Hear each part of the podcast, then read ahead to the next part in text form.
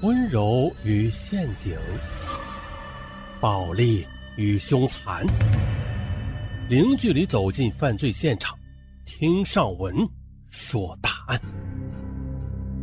本节目由喜马拉雅独家播出。四月十一日清晨六点半左右，随着女人几声惨叫、男人的呼救和报警声中。这个苏北曾以水乡秀色著名的小城金湖，则打破了往日的安静。这个本来非常晴朗的早晨，却被一名身穿白色运动服、手持利刃的年轻人搅得是血光四射。可令人万万没有想到的是，当幺幺零警车将这个叫徐小峰的凶犯临时带到派出所下车的瞬间呐。已经丧心病狂的徐小峰，却突然低头，从鞋袜中又抽出藏着的刀子，对准曾经处理过他的民警小魏，唰唰就是两刀，一刀刺瞎了眼睛，另一刀直至颅脑。这还没完的，更令人想不到的是，如果不是及时被他继父发现报警，并且反抗和自卫，那么他列出的黑名单上的继父、朋友、姨姐等等，都得在这个清晨相继遭殃。江苏警方将此案列为二零零六年四幺幺特大刑事案。姓名：徐小峰。你为什么要杀害你的母亲？因为我恨她，从小就恨。你为什么恨她？她注重金钱，而我注重感情。刚才这一段是民警对徐小峰的谈话笔录。可是，具有讽刺意义的是啊，正是这个自称为注意感情的年轻人，却把他的妈妈刺了个千疮百孔。徐小峰的母亲叫楚兰英，这位可怜的母亲呢，在医生全力的抢救之下，竟然奇迹般的活了过来。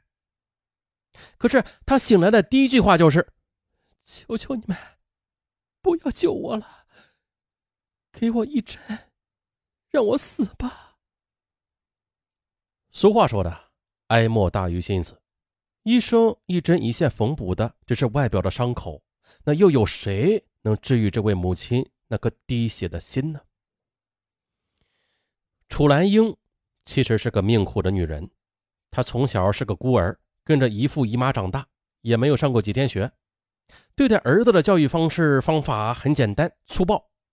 特别啊，是在他小的时候，只要犯错，啊，就是皮带加搓衣板，而且是不管人前人后。可是儿子跟他一样性格倔强，又特别爱面子，所以呢，以母亲的这种教育方式，从来就没有让他能够心服口服过。不过尽管如此呢，那时候的徐小凤他还小，还是很依赖母亲的。放学回家，他首先要找的就是妈妈。晚上睡觉的时候，也喜欢依偎在妈妈的怀里，而这一切的变化，似乎就是从父亲去世的时候开始的。十二岁那年，车祸夺取了父亲的生命，也彻底毁掉了他的幸福。没过两年，母亲改嫁了。要说母亲在改嫁前也是征得他同意的，但那只是在嘴上，在他的内心深处啊。他把这件事一直视为母亲对父亲的背叛。母亲结婚的那天，他一个人跑到湖边哭了很久很久。而也就是在那一天，他在叔叔伯伯那里、邻居那里听到了他们用“苦孩子”这个词儿来形容他。也在那一天，他在学校里受到了同学的讥笑。他恨，他恨别人喊他“苦孩子”，他恨那些充满了怜悯和同情的目光。他恨那些不懂事的、专门欺负人的同学。于是，他把这一切啊，全部的都归罪到了母亲身上。他认为这是母亲带给他的耻辱。其实，平心而论的，继父他是个好人，他对小峰就跟是对自己的女儿一样，尽心尽力啊，供他读书，为他买房子、买家电，啊，在他犯法入狱的时候，也是东奔西跑的，设法去营救他。而最为难得的是，那个不是亲奶奶的奶奶，对他也像是亲孙子一样。他考上某师范学院的时候，继父和母亲都下岗了，生活窘迫，是奶奶替他交了学费的，还烧了他最爱吃的红烧肉，又不辞劳苦的大老远的跑来看他。这人心呐，都是肉长的，他当然也有过感动的，就是性格内向的他不愿意表达出来。可是母亲不乐意了，小峰，你太不懂事了，继父他们一家对你多好啊，你怎么对人家还是这样冷漠呀？母亲的数落，他的唠叨，不但没能使自己融进这个家。反而是在他的心里增加了仇恨的砝码。继父做的越好，他越是憎恨，因为他的好只会招致母亲对自己更多的不如意。他在别人那里听到过母亲对继父的赞美和对自己的不满，母亲无意间流露出来的幸福啊，也使他觉得十分的难堪。他越来越讨厌母亲了，讨厌他空洞的说教，讨厌他重复过来重复过去的唠叨。他一气之下便搬了出去，发誓独立。可是母亲她怎么能放心下他呀？趁着他不在的时候啊，就跑到他房间里送几件衣服，或者送一碗烧好了的鸡鸭鹅肉。可是他不领这个情啊，更换了门锁。谁知母亲他又跑到单位里边去找他，一见面就是苦口婆心的劝诫啊，跟他说呀：“小峰啊，妈妈真的是为你好。”还有一次啊。居然在街上，母亲和姨姐姐堵住了他，让他觉得很丢脸。你、你们离我远一点，我讨厌那个家。最后，他甚至都发展到了动手去打。那这件事呢，也是彻底的伤透了母亲的心，也使自己和母亲的矛盾愈演愈烈。渐渐的，他便开始对母亲动手了，包括继父，他呢也是非打即骂。为此，母亲还打过幺幺零报警的。就这么一折腾，谁都知道徐小峰他是个狼心狗肺。那徐小峰内向、孤僻、不善交流。他在接受采访的时候，用让人不解的笑对记者说：“我就是江苏的马家爵。”那说起马家爵来，马家爵在中学时因为看电视与奶奶发生了冲突。他后来在日记中是这样写到的。我好恨奶奶，恨死了，恨死了。那也就是说呀，很小的事情在他那里就能够引起很大的波澜，甚至掀起狂风巨浪。徐小峰也一样。有一次呢，同事买了几个包子，本来是每个人都有份的，但是因为他当时正忙着开票，啊，其中一个同事就把他的那份也给吃了。他非常生气。啊！看见他们几个正在打牌，立刻的便想出了报复的方法。他悄悄的跑去打电话向领导告了密，那些人都受到了处理。但是，他也因此失去了一部分人心。还有一次呢，他所在的单位车站有个职工王某不买车票啊，想把他的两个亲戚送上去杭州的大巴。他当时是检票员，理所当然的就行使起职权来了。王某就说啊，要他通融一下，可是他就是不同意。王某非常生气，这心里话啊啊，你小子这才来车站几天呢？我在这里就待了二十多年了。于是两个人便争吵起来了。那个自持老资格的王某甩手就给了他两巴掌，这还了得啊！他唰的一下子就从身上抽出了刀。王某见此吓坏了，转身就跑，他则阴沉着脸紧追不舍。后来呢？也幸亏大家极力阻拦，并且全部的站在徐小峰这边，并且指责王某的不是，啊，他的心里这才稍微的平衡了些。再加上自知惹火烧身的王某又诚惶诚恐的当面道歉，他呀这才作罢。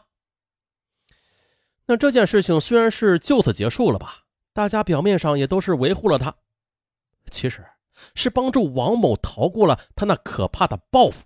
啊，避免了一场流血的事件，而另外通过这件事大家也算是充分认识了他，觉得他他是认死理儿，而且是个惹不起的人。俗话说得好啊，惹不起咱还躲不起吗？从此就更没有多少人愿意接近他了。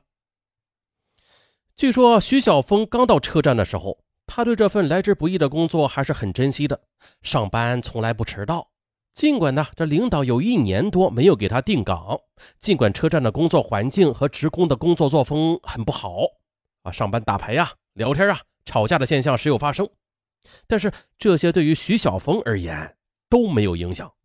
他一心想要做个好青年，努力的与人交往，不折不扣的完成着领导交给他的每一项任务。他甚至还积极参加了车站到副站长的竞选。那时的他调动了自己所有的聪明才智，并且极其认真的写了一篇竞职演讲稿。那按理说，这应该是件好事情，但是他却因此得罪了某些领导，还遭到了职工们的耻笑，说他是个二百五，不知天高地厚。又过了没多久的，单位里又搞进岗，就是总经理选两个副经理，副经理再各自的选几个班长，班长再选几个职工，依次的去类推。啊，如此筛选下来的徐小峰自然就落选了，因为他的性格早就没有人喜欢他了，于是他的岗位立刻的就被人顶替了，这对他的自尊心是个沉重的打击。后来又经他的继父托人求情。他妈妈到单位里吵闹，哎，他又上岗了。但是呢，也就是这时的徐小峰，他内心已经发生了深刻的变化。再后来，他又用刀子刺伤了朋友，被判了六个月徒刑。出来以后，发现同事们都像是躲瘟疫一样躲着他，他不觉得就发出了冷笑。他呀，有他的办法。单位本来就不想再接收他的，但是他在领导的摩托车上躺了两天。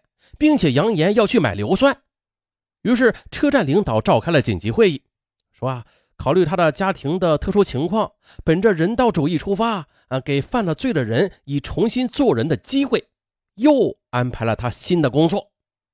可这时他已经无心工作了，整天的是袖手旁观，做一天和尚敲一天钟，无所事事，吊儿郎当。他最羡慕的是那些街头的小混混他曾经多次提起一个叫曾刚的人，他说这人家里以前很穷，依靠打砸抢成了黑帮的小头头，现在住的是别墅，开的是别克啊。他的同事说，还有就是他特别渴望朋友，可是他的性格又很内向，不善于交流，某些方面吧又不怎么讨人喜欢，这就注定了他没有多少朋友。啊，这也使得他非常苦恼。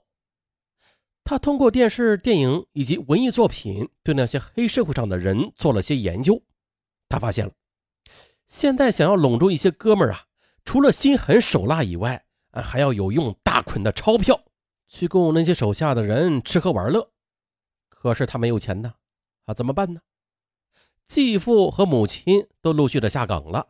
想要从他们那里拿到大笔的钱财，无疑是天方夜谭的。